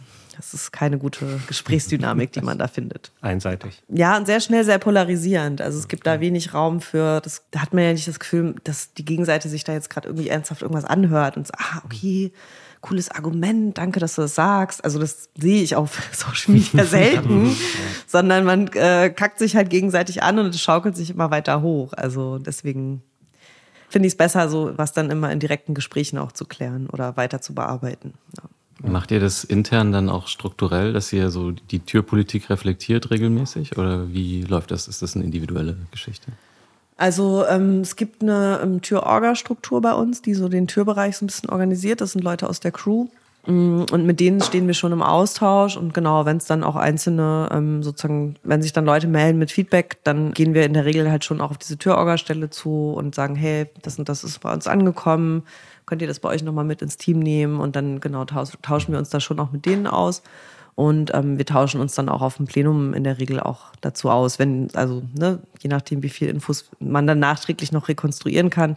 Das ist natürlich oft auch ein Problem, dass es sozusagen etwas, was in der Vergangenheit liegt, lässt sich oft nicht mehr so genau rekonstruieren und es gibt oft natürlich auch sehr unterschiedliche Wahrnehmungen von der gleichen Situation. Und das ist dann natürlich auch immer so ein bisschen die Frage, wie kommt man damit dann, wie kann man damit dann weiterarbeiten, aber zumindest ja, versuchen wir dieses Feedback weiterzugeben und uns dann auch eben von den Leuten, die dann zum Beispiel auch in so einer Schicht gearbeitet haben, dann auch nochmal erzählen zu lassen, ne, wie haben sie die Situation wahrgenommen und dann auch gemeinsam zu überlegen, okay, was was machen wir jetzt mit diesem Feedback, ähm, wie, wie können wir das einschließen lassen in unsere zukünftige Arbeit und was melden wir dieser Person jetzt auch zurück, die sich da bei uns gemeldet hat. Mhm. Ja, das versuchen wir schon. Jetzt haben wir ja viel über die Tür geredet und ihren Selbstverständnis ähm, und vorhin wurden auch schon andere Crews oder Teile der Crew genannt. Ähm, magst du mal so einen Überblick geben, was es so, was die Crew ausmacht bei euch, also wie ihr die Aufgaben aufteilt? Ach, jetzt muss ich immer aufpassen, ich vergesse immer mindestens einen Bereich. Irgendjemand ist dann immer äh, zu Recht beleidigt. Also ja, genau, ich habe ja schon vorhin gesagt, wir sind so ein bisschen in verschiedene Arbeitsbereiche oder auch AGs aufgeteilt und in jeder AG ist eigentlich immer mindestens eine Person aus dem Kollektiv oft auch zwei oder manchmal auch drei und dann oft aber eben auch Leute aus der Crew, die da zusammenarbeiten. Und wir haben eine, zum Beispiel eine Finanz AG, eine Lohn AG, eine äh, Getränke AG, beziehungsweise Gastro AG, also die sich um die ganze Bestellung und äh, Warenwirtschaft und Lagerung kümmern. Dann haben wir ähm, den Arbeitsbereich Tresen, den Arbeitsbereich Tür, Garderobe, die RunnerInnen, die Technik, Putzen natürlich auch, äh, sehr wichtig. Was haben wir noch für AGs? Booking wahrscheinlich. Booking, ach ja, stimmt, genau, Booking. Und das geht auch gar nichts. Das sind so, dann so, genau, so Beispiele für so Arbeitsbereiche. Bau AG, das äh, wird auch immer vergessen. Man denkt immer, in so unter der Woche liegt so ein Club in so einem Dornröschenschlaf, aber es geht ständig irgendwas kaputt. Oder wir versuchen ja auch das Projekt immer weiterzuentwickeln und bauen deswegen tatsächlich auch viel selber. Ähm, dafür gibt es eben die tolle Bau AG bei uns. Ähm, ja, das sind eben so die verschiedenen Bereiche und die sind alle auch so ein bisschen unterschiedlich organisiert. Also manche haben, die Booking AG trifft sich wöchentlich zum Beispiel, weil es da auch viel natürlich um Austausch geht und Überblick behalten, ne? gemeinsam auch das Jahresprogramm planen. Andere treffen sich vielleicht einmal im Monat. Ne? Also wenn man dann so ein CVD, das sind bei uns die Chefinnen vom Dienst, das ist quasi die Abendleitung, die treffen sich dann eher so einmal im Monat und äh, sprechen mal, was ist denn so aufgelaufen an Fragen oder wo gibt's Verbesserungsvorschläge. Tresenleitung haben wir auch. Also das sind Leute, die so ein bisschen Überblick behalten, wer ist gerade an welchem Tresen, wer braucht mal eine Pause, da dann einspringen. Genau, das sind so verschiedene AGs und Arbeitsbereiche. Einfach aus Interesse, wie weit im Voraus plant man denn so Veranstaltungen in so einem Club? Ähm, also jetzt war mir natürlich, äh, war es alles ein bisschen rumpelig, weil wir irgendwie, also die, ich glaube, die haben schon auch letztes Jahr schon angefangen, aber es war ja sehr lange unklar, wann wir dann wirklich aufmachen können. Und wir waren dann selber so ein bisschen über, also ich persönlich hätte gesagt, so vor Ende April geht gar nichts. Also, ah, okay, jetzt doch schon aufmachen. Na gut, wenn es sein muss, dann hängen wir uns jetzt halt noch rein. Und dann, was war schon so, ah, ganz schön stressig. Es hatten auch einige Leute im März noch Urlaube geplant und waren dann gar nicht da. Also es war schon, ich würde sagen, wir haben schon einen Planungsvorlauf von einem Jahr ungefähr. Also, oder also ein halbes bis ein Jahr. Ne, wir haben ja auch viele Crews, die sehr regelmäßig bei uns veranstalten. Dadurch gibt es dann schon mal so eine Art Grundplan sozusagen fürs, fürs kommende Jahr. Darüber hinaus gibt es dann natürlich noch so variierende Partys, die dann äh, vielleicht auch neu bei uns sind, aber genau, also wenn wir jetzt so Anfragen bekommen, hey, können wir im August bei euch eine Samstagnacht, äh, dann ist es eigentlich, geht die Wahrscheinlichkeit gegen null, dass man da noch einen Termin bekommt. Und in der Regel sind die Wochenendtermine auch eigentlich ja, weit im Voraus vergeben. Und neue Crews bekommen dann meistens erstmal einen Termin unter der Woche, genau, um so ein bisschen zu schauen, wie das so funktioniert und ob man zueinander passt. Und dann. Also es klingt jetzt so, als hättet ihr sehr viel StammpartnerInnen, die mit ja. euch zusammen Veranstaltungen machen ja. und die bei euch regelmäßig Veranstaltungen ja. machen und dann die Lücken drumherum werden so mit mit an Neuankömmlingen vielleicht gefüllt oder so. Ja, das ist, also das ist ein, ein, genau, also wir haben einerseits, also man kann eigentlich sagen, so, ne, die Promoterinnen sind natürlich nicht Teil der Crew im eigentlichen Sinne, aber sie sind natürlich ein total wichtiger Bestandteil von diesem Ort und machen den auch total stark, prägen den total stark mit. Ne? Also es sind dann einfach ja, größtenteils auch monatlich stattfindende Formate oder manche auch nur so zweimal im Jahr, aber trotzdem sind die natürlich alle mit ihrer eigenen Handschrift äh, das, was diesen Laden programmatisch auch ausmacht. Wir haben natürlich auch Eigenveranstaltungen, zum Beispiel die Elements. Aber ganz viel ist eben auch das, äh, die so, sogenannten Fremdveranstalter. Das klingt immer so komisch, als wären die so ganz weit weg, aber die sind schon auch sehr wichtig für uns. Ähm, aber tatsächlich, ja, es ist ein Dilemma. Also einerseits haben wir dadurch natürlich auch eine, eine Kontinuität und auch langfristig gewachsene Beziehungen und Verbindungen. Also wir haben ein Format, die Love Techno Hate German, die hat, glaube ich, ist seit zehn Jahren dieses Jahr jetzt äh, bei uns. Die wollen, glaube ich, eigentlich ihren Abschied feiern dieses Jahr, aber das ist eines der längsten Formate, was es bei uns überhaupt gibt. Gleichzeitig will man natürlich aber auch neuen Crews immer die Möglichkeit geben, auch mal mit dazu zu kommen und ähm, ja, auch im Programm immer auch ein Stück weit Erneuerung haben. Und da haben wir dann schon manchmal das Dilemma, dass wir gar nicht wissen, wo die denn, wo wir die, die jetzt noch einen Platz für die finden. Und natürlich wollen alle auch gerne sofort einen Wochenendtermin, aber das geht halt meistens gar nicht, weil der Plan schon so voll ist. Ja, aber deswegen haben wir so ein bisschen auch unter der Woche Termine. Ähm, das ist so ein bisschen dann auch das Ausprobierfeld für neue Crews. Der Mittwoch muss endlich Feiertag werden. das wäre was, ja. Ist nicht die Crew von aller Ende Anfang, die bei uns war, macht die nicht auch bei ja. euch ein Flinter-Format jetzt? Auch bei uns, ja. Ja, ja genau. Eine AG hast du nicht erwähnt, nämlich die, in der äh, du arbeitest, Öffentlichkeitsarbeit. Ja, natürlich. das, nee, das war jetzt keine vollständig. Ich habe jetzt, hab jetzt gedacht, okay, ich versuche es gar nicht vollständig aufzuzählen. Das nee, war jetzt okay. eher so ein random Medley. Aber ja, es gibt auch die Öffentlichkeits-AG. besonders gut von erzählen. Und ich finde es auch interessant, weil ja. in meiner Vorstellung, okay, sobald so ein, ein Betrieb oder Organisation mhm. eine Abteilung Öffentlichkeitsarbeit hat, wirkt das auf mich auf jeden Fall schon so, wow, die sind so groß, die, also sie haben extra Leute, die vermutlich jetzt darauf achten, wie werden wir überhaupt in der Öffentlichkeit wahrgenommen und mhm. oder ja, äh, ja, Wie, wie siehst du das? Was machst du sonst, wenn du nicht in einem Podcast zu Besuch bist? also genau, das ist ein, ein, spannender Punkt, ne? Also weil das klar, das klingt halt erstmal krass und das klingt so wie PR-Managerin oder mhm. was weiß ich. Ne, ich würde sagen, andere Unternehmen oder vielleicht auch andere Clubs, ich weiß es nicht genau, die haben Leute, die machen das Vollzeit. Also das ist wirklich eine volle Stelle. Da sitzt die Person dann den ganzen Tag am Handy und schreibt irgendwelche, macht irgendwelche Insta-Stories und antwortet auf irgendwelche Nachrichten oder Kommentare. Das ist bei uns tatsächlich nicht der Fall. Ich mache das neben vielen anderen Dingen und der Kollege, mit dem ich das zusammen mache, auch. Also wir sind weit davon entfernt, da so richtig, jetzt was das Zeitliche angeht, also wirklich eine Vollzeitstelle für zu haben. Dafür haben wir viel zu viel anderen Scheiß auf dem Tisch, den wir auch noch machen müssen und aber auch wollen. Aber wir haben tatsächlich, also es gab lange Zeit, würde ich sagen, ein sehr ähm, minimalistisches Öffentlichkeitsarbeitskonzept im Laden, was damals auch gut funktioniert hat. Also was auch einfach ganz klar die Idee war, wer wissen will, wie es im About Blank ist, muss ins About Blank kommen. Und das ein Stück weit, finde ich, ist das auch immer noch gültig. Wir haben aber natürlich auch gemerkt, okay, wir müssen halt auch so ein bisschen schauen, dass wir weiter wahrgenommen werden. Also weil wir müssen uns nichts vormachen. Es gibt immer mehr Clubs in Berlin. Äh, es gibt starke Konkurrenz und wir wollen natürlich auch, dass Leute auch erfahren, dass wir halt auch ein, Club sind, der vielleicht ein bisschen anders funktioniert als andere Clubs. Und ich finde, das ist etwas, worüber man durchaus auch sprechen kann, weil es geht halt nicht darum zu sagen, hier bling bling, geile Party, bum bum, am Wochenende kommt alle vorbei, saufen, sondern äh, zu erklären, was eigentlich unsere Idee jetzt jenseits auch von, von Techno-Club oder coole Partys zu organisieren ist und so verstehe ich das halt tatsächlich eher. Also jetzt gar nicht unbedingt so als PR-Management, sondern auch als eine inhaltliche Öffentlichkeitsarbeit, die aber immer auch den Zweck hat, für mich zumindest, dass die Reichweite, die wir haben, wir eben auch nutzen, um zum Beispiel dann auf die nächste Fahrraddemo hinzuweisen oder zu sagen, hey, da ist schon wieder eine Räumung. Also, dass wir sozusagen uns ja eben auch ganz klar mit linken Bewegungen in dieser Stadt irgendwie verbünden oder auch auf die äh, EU-Abschiebungs- und äh, mörderische Grenzpolitik aufmerksam zu machen, deswegen ist für mich Öffentlichkeitsarbeit kein Selbstzweck, sondern immer auch sozusagen so ein, eine Plattform, ja. die wir auch bewusst nutzen für solche Anliegen. Genau. Und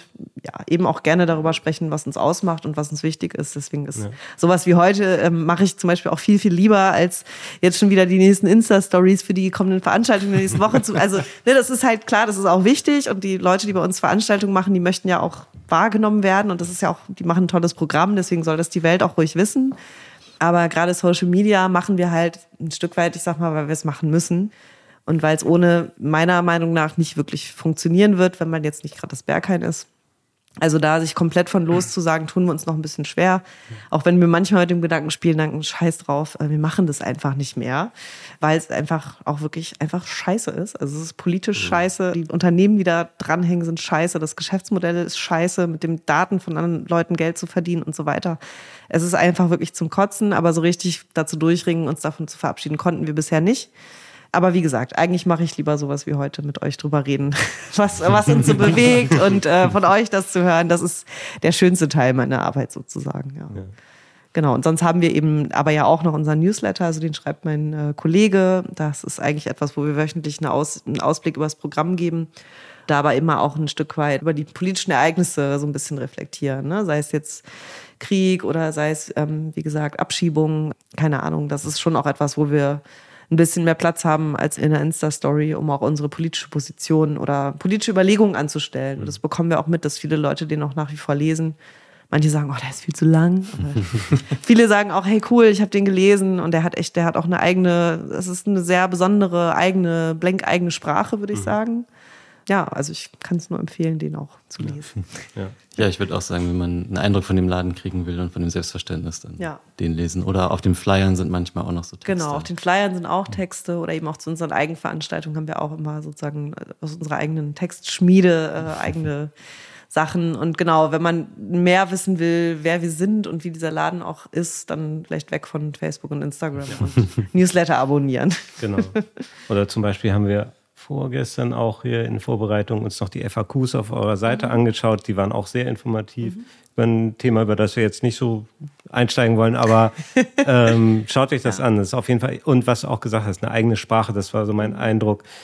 Ganz klar geschrieben, ganz klar positioniert, mhm. aber auf eine Weise, wo ich das Gefühl hatte, nicht irgendwie aggressiv, mhm. aber trotzdem klare Kante. Das fand ich irgendwie, fand ich beeindruckend. Mhm. Und ähm, genau, was du eben noch angesprochen hast, Thematik Geflüchtete ist auch was, was sehr präsent bei euch ist. Also vor allem, ich bin letztens nochmal am Ostkreuz mhm. vorbeigegangen und auf dem Gebäude selber ist groß Refugees Welcome. Mhm. Ich weiß gar nicht, was mehr ich jetzt fragen kann dazu, aber das ist einfach präsent bei euch, das Thema. Ja, das ist uns auch äh, ja, auf jeden Fall sehr wichtig. Also ne, bei allem Lamentieren über Gentrifizierung oder Autobahnen und so, ne, ist uns natürlich auch irgendwie bewusst, dass wir halt in einer sehr privilegierten und luxuriösen Position uns einfach befinden. Also eigentlich, ich würde sagen, eigentlich alle, die, fast alle, die bei uns arbeiten und äh, auch nahezu alle Leute, die in dieser Stadt leben, zumindest diejenigen, die nicht selbst Geflüchtete sind. Es ist auf jeden Fall wichtig, also wir greifen das zum Beispiel darüber auf, dass wir, also nicht nur das Thema, sondern auch andere Themen, wir haben mindestens eine Soli-Party im Monat, die sozusagen zu vergünstigten Konditionen bei uns stattfindet und wo dann verschiedene politische Initiativen auch Geld sammeln über die Eintrittsgelder, eben zum Beispiel auch für Geflüchteten äh, Unterstützung ein Stück weit sehen wir es auch in unserer, Crew, in unserer Crew, also die deutlich internationaler geworden ist, wo wir aber auch ein paar Leute mit äh, Fluchthintergrund mittlerweile haben, die auch bei uns arbeiten. Ja, sonst gibt es ja auch noch die Plus-Eins-Kampagne, an der beteiligen wir uns auch weiterhin. Ich weiß nicht, für diejenigen, die das nicht kennen, das ist so eine Initiative, die eigentlich gesagt hat, okay, bei Clubs, äh, in Clubs oder eben auch auf Festivals oder bei Konzerten alle Leute, die auf der Gästeliste stehen, dieses Plus eins kommt ja eigentlich von der Gästeliste, die spenden halt einfach einen Euro oder mehr, wenn sie möchten, in diese Dose. Und da gibt's eben eine Organisation, die sich darum kümmert, die das Geld dann nochmal einsammelt und dann eigentlich pro Jahr immer zwei bis drei Projekte davon unterstützt.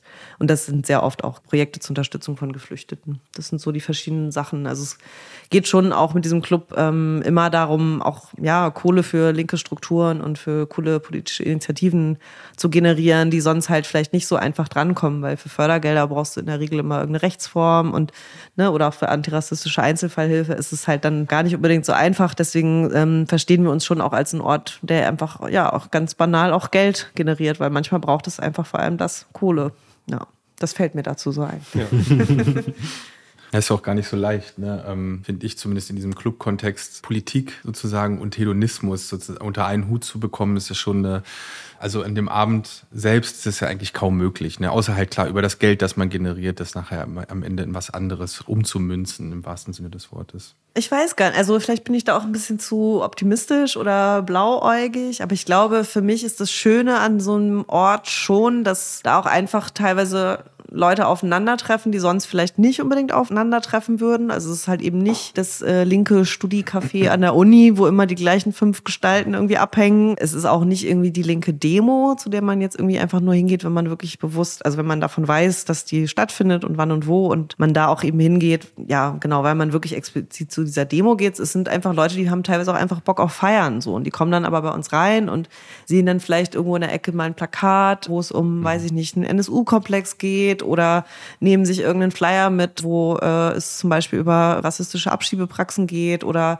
sind auf einer Soli-Party und kriegen darüber mit, ah, okay, dafür ist das ja eigentlich. Also manchmal kriegen sie es auch einfach nicht mit und haben eine gute Zeit, ist auch okay.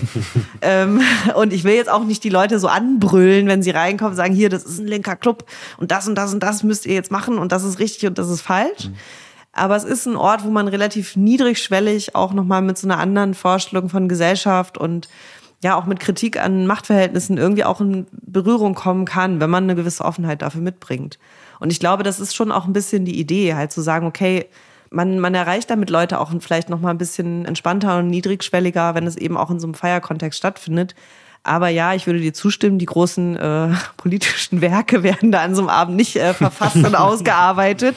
Auch wenn man sich das manchmal einbildet, wenn man irgendwie schon 16 Stunden im Backstage sitzt und jetzt zum 20. Mal das gleiche Argument äh, sagt und sich immer noch total genial findet. Also es finden, es finden da wirklich viele Debatten statt und manchmal habe ich da schon auch was mitgenommen, aber ich glaube, in der Regel ist es jetzt nicht der absolute Geniestreich. Aber es, es findet was statt und für mich ist natürlich auch, also ich gucke ja nicht nur auf das Partybusiness. Ne? Ich sehe ja auch mhm. die Leute, die da bei der Arbeit aufeinandertreffen, die bei Vollversammlungen sich austauschen oder die so im alltäglichen äh, Arbeiten einfach miteinander in Kontakt kommen und die auch aus unterschiedlichen Szenen und äh, mit unterschiedlichen Erfahrungshintergründen kommen und aufeinandertreffen und sich sonst so in der Art vielleicht auch nicht kennengelernt hatten. Und das ist schon nochmal ein Unterschied, ob du in so einem Club arbeitest und so einen Hauch von Ersatzfamilie vielleicht auch hast als an einem Postschalter zu stehen, würde ich sagen. So. Klar, ich meine damit auch, also das, was bei euch natürlich in der Kollektivarbeit und so was, jetzt würde mhm. ich sagen, eher sogar ist vermutlich hochpolitisch. Also ja, ähm, ne, manchmal das, mehr als also, man, mehr als nein, also ist es genau, ja. Also genau. mir ging es jetzt wirklich gezielt um den. Und das sehe ich genauso. Also ne, klar, ein Club ist auch ein Ort der Begegnung. Mhm. Und ähm, im Idealfall ist es ja tatsächlich, also ne, hat der Ort selbst eine bestimmte Bedeutung und ist mit irgendwas, auch, was auch immer dann am Ende ja. aufgeladen und in eurem Fall halt, du hast es vorhin gesagt, im radikal linken Spektrum vielleicht verortet und dadurch, klar, ist das ein Begegnungspunkt. Das sind dann auch vor allem die Laufkundschaft, die da mit rein. Das mhm. meinte ich, das wollte ich damit gar nicht. Natürlich hat man das auf der Ebene, aber am Ende ist ja die Feier selbst mit all dem Politikum, was aber eigentlich außenrum ist, was im Newsletter steckt und äh, im Backstage, mhm. der natürlich schon wieder auch ein sehr abgeschlossener Raum ist. Und, äh, ansonsten ist es schon eher schwierig zu diskutieren, aber euer Garten ermöglicht es zumindest. Mhm. Ja, aber ich finde es eine spannende Frage. Also ähm, was sozusagen, was macht das Politische oder auch vielleicht das Subversive an so einem Ort aus? Also es ist ja vielleicht gar nicht unbedingt, dass dann Leute irgendwie, dass sie ein Plakat lesen oder mit irgendjemandem über keine Ahnung, die aktuelle Tagespolitik in Deutschland äh, diskutieren. Das Politische kann für mich auch sein, die kommen da an und habe ich schon oft erlebt, äh, sehen, ah, da stehen zwei Frauen an der Tür, krass, wo sind denn die Männer? So, ne? Dann kommen die auch beim Rausgehen, kommen die zu ey, voll cool, krass, habe ich noch nie gesehen, dass hier auch Frauen an der Tür arbeiten. Das ist ja so. Das macht schon mal was im Kopf. Das nächste Ding ist, äh, sie kommen rein und sehen vielleicht eine Person, weiß nicht, weiblich gelesen, die aber vielleicht auch gar nicht unbedingt so klassischen Schönheitsidealen entspricht, tanzt da zum Beispiel oberkörperfrei auf der Tanzfläche und sie wird weder irgendwie blöd angeguckt, weil sie nicht den üblichen Schönheitsvorstellungen entspricht, noch wird sie irgendwie da sexuell äh, belästigt oder angegafft.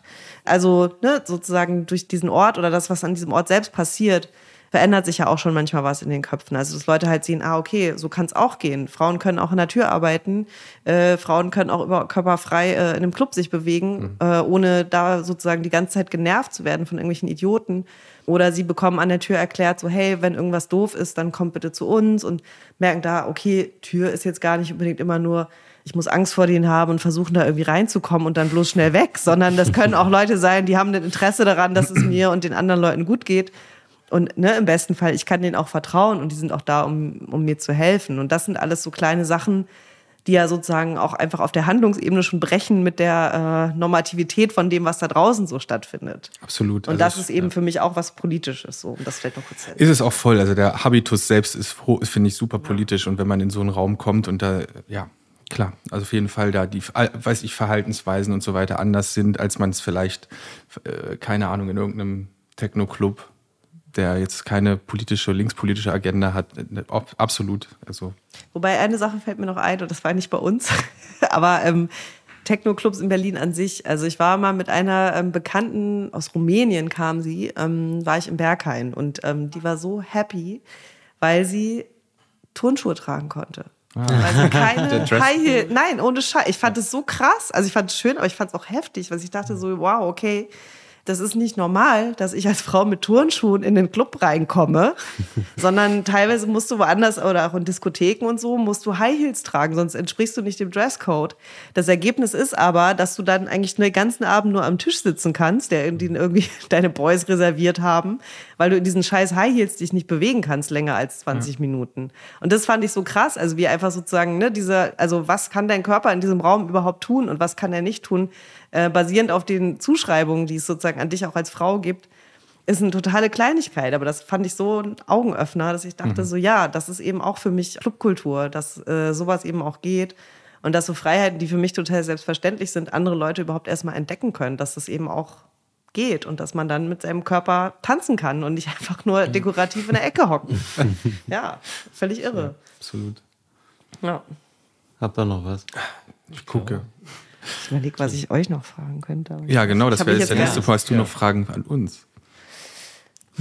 Ich habe dann noch eine Rausschmeißerfrage, aber die machen wir dann. Nee, dann mach du erstmal. Dann habe ich noch ein bisschen Zeit, während ich okay. antworte, weiter zu überlegen. Ja, ist vielleicht auch ein bisschen spleenig, aber ich wollte jetzt nicht nur nach dem Clubinterieur vorhin fragen, das mhm. war schon genug. Ähm, aber ruhig. seit Corona steht da so ein, so ein Schaukasten. Ja. Erst stand er im Garten und dann irgendwann auf der Terrasse, wo im Blank das Blank als Modellbauvariante ja. nochmal existiert. Das, ihr kennt euch echt gut aus. Ich rede so oft mit Leuten, die nie bei uns im Laden sind, aber ihr wart ja echt schon ein paar Mal da. Ja, äh, ähm, wie, wie kam es dazu? Ist das die Bau AG, die zu viel Zeit hatte unter Corona? oder was ist da passiert? Also es ist ja auch mit sehr viel Liebe zum ja. Detail gestaltet. Da ist eine Nebelmaschine drin, da ja. sind Laser drin, das ist beleuchtet, das da bewegt sich was.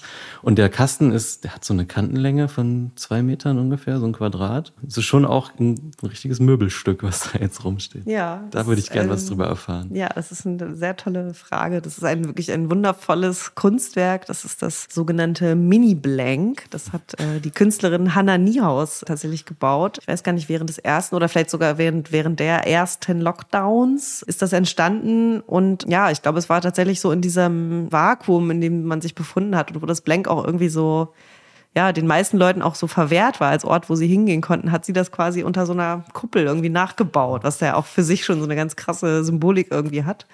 Und sie hat sich damit aber, glaube ich, tatsächlich auch, ne, also du hast gesagt, Live-Musik ist der Anker. Vielleicht war das für sie auch so ein bisschen der Anker, diese Miniaturwelt anzufertigen.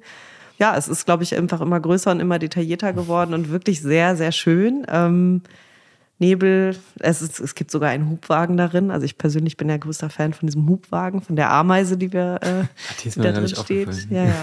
Und es ist also ich war auch dabei, leider, als es umgezogen ist. Das ist tatsächlich einer der Nachteile an diesem Ding. Es ist wahnsinnig schwer und sperrig und äh, das war schon ein krasser Eck, das da hochgewuchtet zu bekommen auf das Podest, wo es jetzt steht. Ähm, genau, aber soweit ich es weiß, soll das, glaube ich, zum Ende dieser Sommersaison auch versteigert werden. Mhm. Äh, ich glaube in einzelnen Teilen. Also das wird dann auf jeden Fall, also für mich sehr schwer, da dann nochmal loszulassen, aber das ist auch ja. ein bisschen schade. Ja, ja ich finde es auch sehr schade, aber das ist, äh, das muss man respektieren, was die Künstlerin äh, sich mit ihrem Werk überlegt. Ja. Also genau, das ist von, von der tollen Hanna gebaut worden und es ist uns sehr ans Herz gewachsen. Das, das verstehe ich vollkommen. Ja. sehr schön. Wirklich. Also wenn ihr ein Stück vom Blank haben wollt, wo gehen die Gebote los? Abonniert den Newsletter. Ja, da sagen wir dann nochmal Bescheid. Im Newsletter und aber auch auf Facebook und Instagram. Ja. Ich würde gerne wissen, glaube ich, von euch, was ist eure Lieblingsuhrzeit? Vielleicht gar nicht jetzt unbedingt im Blank, aber vielleicht auch im Blank beim Feiern. Ist es eher die Morgenstunden oder eher so mittags in der prallen Sonne oder so richtig schön nachts?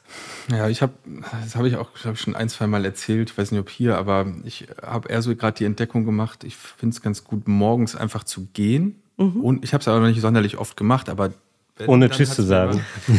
genau. nee, nee.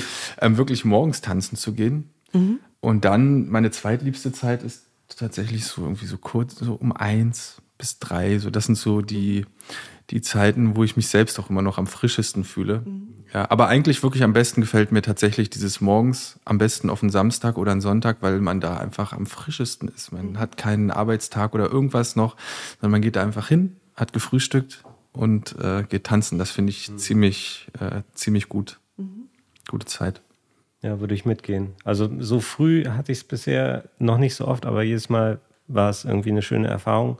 Und sonst, ja, so zwischen zwei und drei ist so ein guter Zeitpunkt, wo man noch genug Energie hat, aber auch schon genug tranig ist, um so sich äh, fließen zu lassen. Alles, ja. ja.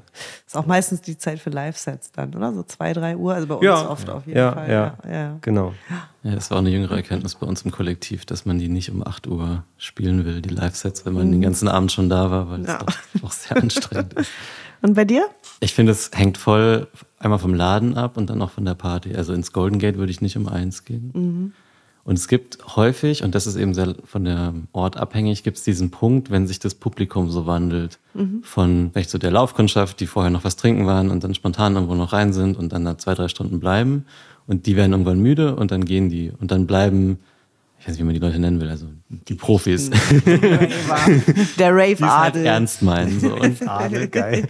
und an, an, dem Punkt entscheidet sich dann oft auch nochmal, was das für die nächste Zeit dann so für eine Stimmung ist in so einem Laden. Und das, das kann auch nicht funktionieren, wenn es zu leer wird oder so. Aber wenn das, wenn dann noch genug Stimmung da ist, dann ist das so der schönste Moment. Und das mhm. ist meistens so zwischen vier und sechs, würde ich sagen, je nach Laden ähm, und nach Party, also wie lange die auch geht. Und das mag ich dann immer. Also wenn ich dann noch fit genug bin, sonst habe ich ja. da auch keinen Spaß mehr. Sind wir kein Rave-Adel? Johann. Rotes Blut. Ich habe gerade überlegt, ich finde so vormittags los auch geil, aber nur wenn es draußen ist. Also ich glaube dann in so ein In auf so eine Indoor-Party, das kriege ich, das kriege ich nicht hin. Also das ist irgendwie, das habe ich noch nicht geschafft bisher. Ja, das funktioniert schon. Ja, doch, also gerade dieses sich selbst verarschen, ne? eigentlich bleibt man im Biorhythmus, aber geht dann ins Dunkle wieder rein und ist halt aber wach und ausgeschlafen. Das macht es dann aus, okay, finde ich. Ja, das habe ich noch gar nicht. so habe ich das noch gar nicht betrachtet. Aber nee, ich frage das deshalb, weil ich ähm, gestern im Gespräch auch noch mal äh, mir nochmal wieder aufgefallen ist, wie sehr ich die Nacht vermisst habe in der Pandemie, weil ich das Gefühl hatte, das war so ein mhm ja, irgendwie fast schon so ein Raum, der aber einfach auf einmal nicht mehr da war. So ganz, ganz komisches Gefühl irgendwie. Was irgendwie und jetzt, genau, gibt's die Nacht wieder und man kann sie wieder besuchen gehen. Ja, okay. Ja, spannend. Vielleicht noch eine Frage, ist jetzt nicht so blöde, das sind so Zeitschriftenfragen, aber die schlechteste Angewohnheit von Gästen oder so absolutes No-Go bei Gästen, würdet ihr sagen? und was bei Künstlern? Also was, was regt euch so richtig krass uh, auf? Hm. Das würde mich mal interessieren. Ihr habt ja auch Veranstaltungserfahrung. Also bei Gästen ist schon immer schlecht, wenn sie, zu, wenn, wenn sie schon blau an der Tür stehen mhm. und zu viel Raum einnehmen und klatschen. Also klatschen. im Takt klatschen und Im dann mit, mit Johlen und das über längere Zeitraum. Also ja, ja geil. Das habe ich nämlich gestern auch gefragt, ob das immer noch, äh, immer noch gilt, dass man auf keinen Fall mitklatschen darf oder pfeifen. Ja, das ist eine ziemlich befremdliche Erfahrung, die Kai und ich, also mein Kompagnon im Live-Act neulich auch hatten, wo wir auf einmal so zehn Minuten, wo ich wirklich so bestimmte Dinge rein und raus gefadet habe. Und das hat so einen komischen Dialog ergeben mit einer männlichen Crew, die sich so rechts irgendwie, ich konnte sie nicht sehen, ich habe sie nur gehört. Und es war irgendwie immer so, auf einmal haben die gejohlt, so, weil ich irgendeinen pfeifenden Synthesizer so und da kam ich mir auf einmal wirklich ich weiß nicht, ob es zehn Minuten war, es hat sich für mich super lange angefühlt. Es war wirklich weird, weil ja. äh, und das ist halt auch und das war auch so, ja, ich weiß. Und Hatten die nicht noch auch so eine Trommel dabei, so eine Djembe oder so? Was? Keine Ahnung. Ja, doch, die lag dann später noch im Backstage, glaube ich. Glaub, das wusste ich ja noch gar nicht. So mitgespielt. Oh, da ich ja echt was verpasst. also das ist auf jeden Fall too much. Ja, das war ein bisschen drüber. Nett gemeint, aber. Also ich sage ja nicht, dass alle total ernst da konzentriert tanzen sollen, aber es hat halt auch was mit Raumeinnehmen zu tun. Wenn man die ganze Zeit rumgrölt und immer mhm. wieder mhm. irgendjemand in der Ecke auf sich aufmerksam macht, dann ist es irgendwann auch für die Stimmung nicht so gut. Wir ja, haben auch in den Anfangszeiten des Clubs sehr schlechte Erfahrungen damit gemacht, Leute ihre Bongos mit reinnehmen zu lassen. ja. Das haben wir sehr schnell wieder abgeschafft und gesagt, so nein, ihr, weil das klingt die haben. Erstmal nach einer netten Idee. Ne? Aber ja, aber die haben sich dann so Garten in den Dancefloor-Rand gesetzt und dann auch so mitgetrommelt. Und das war dann doch ein bisschen zu viel Gästepartizipation für unseren Geschmack. Also auch nicht gut. Bongos bitte an der Garderobe abgeben. Ja. bei der Frage nach schlechten Angewohnheiten von Acts, da ja. äh, ist mir direkt was eingefallen, weil ich da auch ein gebranntes Kind ist. Es ist einfach Spielzeiten nicht einhalten, mhm. überziehen. Mhm. Also ab einem gewissen Maß ist es nicht, nicht cool den, den anderen Acts gegenüber, die dann mhm. spielen. Ich kenne das nur als äh, aus Night Manager Perspektive, wenn man so eine Party dann zum Ende bringen muss und der letzte Eck da steht und so, ja, ja, noch eine Platte. Mhm. Mhm. Dann kannst du noch, also genau, am Anfang habe ich den Fehler gemacht, okay, ich gehe dann in fünf Minuten gehe ich runter, dann ist der bestimmt fertig. Mhm. das heißt, noch eine Platte ist klar.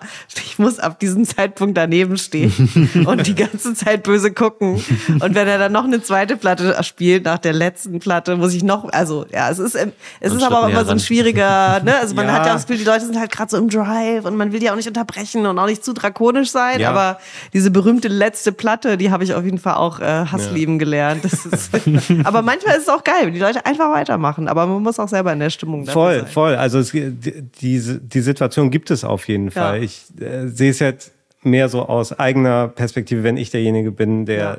Dann im Anschluss ja. spielt und darauf warte und dann das Gefühl habe, okay, ich möchte von mir behaupten, dass ich jemand bin, der das äh, respektiert, diese Spielzeiten, aber wenn dann vor mir jemand ja. überzieht, dann spiele ich natürlich auch dadurch äh, nicht, kürzer. nicht so, ja, kürzer.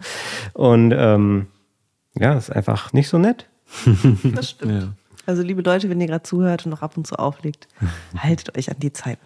Ja. ja, naja. Ich habe immer wieder dieses, ich habe immer eher dieses Bild, okay, die Tür will Feierabend machen, die Bar will Feierabend machen, ich will Feierabend machen, die Garderobe will Feierabend machen, mhm. kann aber nicht, weil es sind noch drei Jacken da und die drei Gästen, die es gerade total toll finden, was du da gerade spielst und du findest es auch total toll, aber der Rest der Welt nicht.